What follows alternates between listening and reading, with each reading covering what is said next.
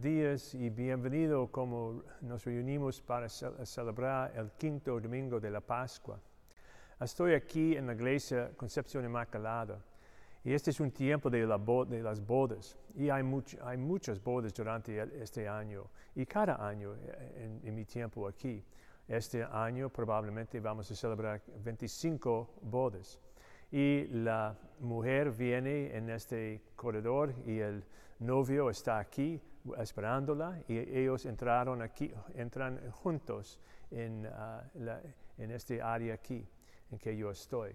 Entonces ellos van a, intercambiar sus votos, pero antes de esto hay, hay, tiempo para reflexionar un poco sobre las lectores. Y muchas veces Ah, la pareja escoge este, parte de este uh, evangelio oímos este día, en que Jesús está animando eh, todos los que creen en Él a amar uno a otro para un signo de su amor. Uh, ellos han recibido de, Dios en el Padre por Jesucristo y también para dar testimonio al mundo en, uh, como discípulos de Jesucristo, amando como Él lo amó a nosotros.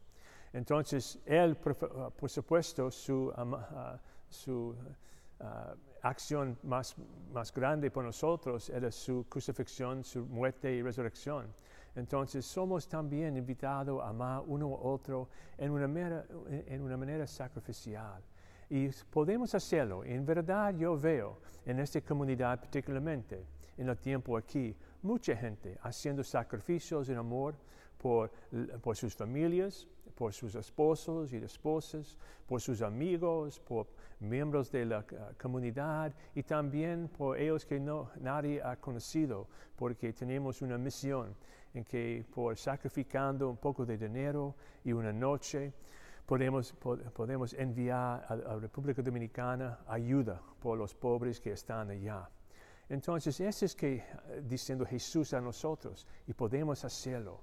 Y no con otros talentos o otros regalos, otros ha recibido, sino con nuestros regalos y nuestros dones.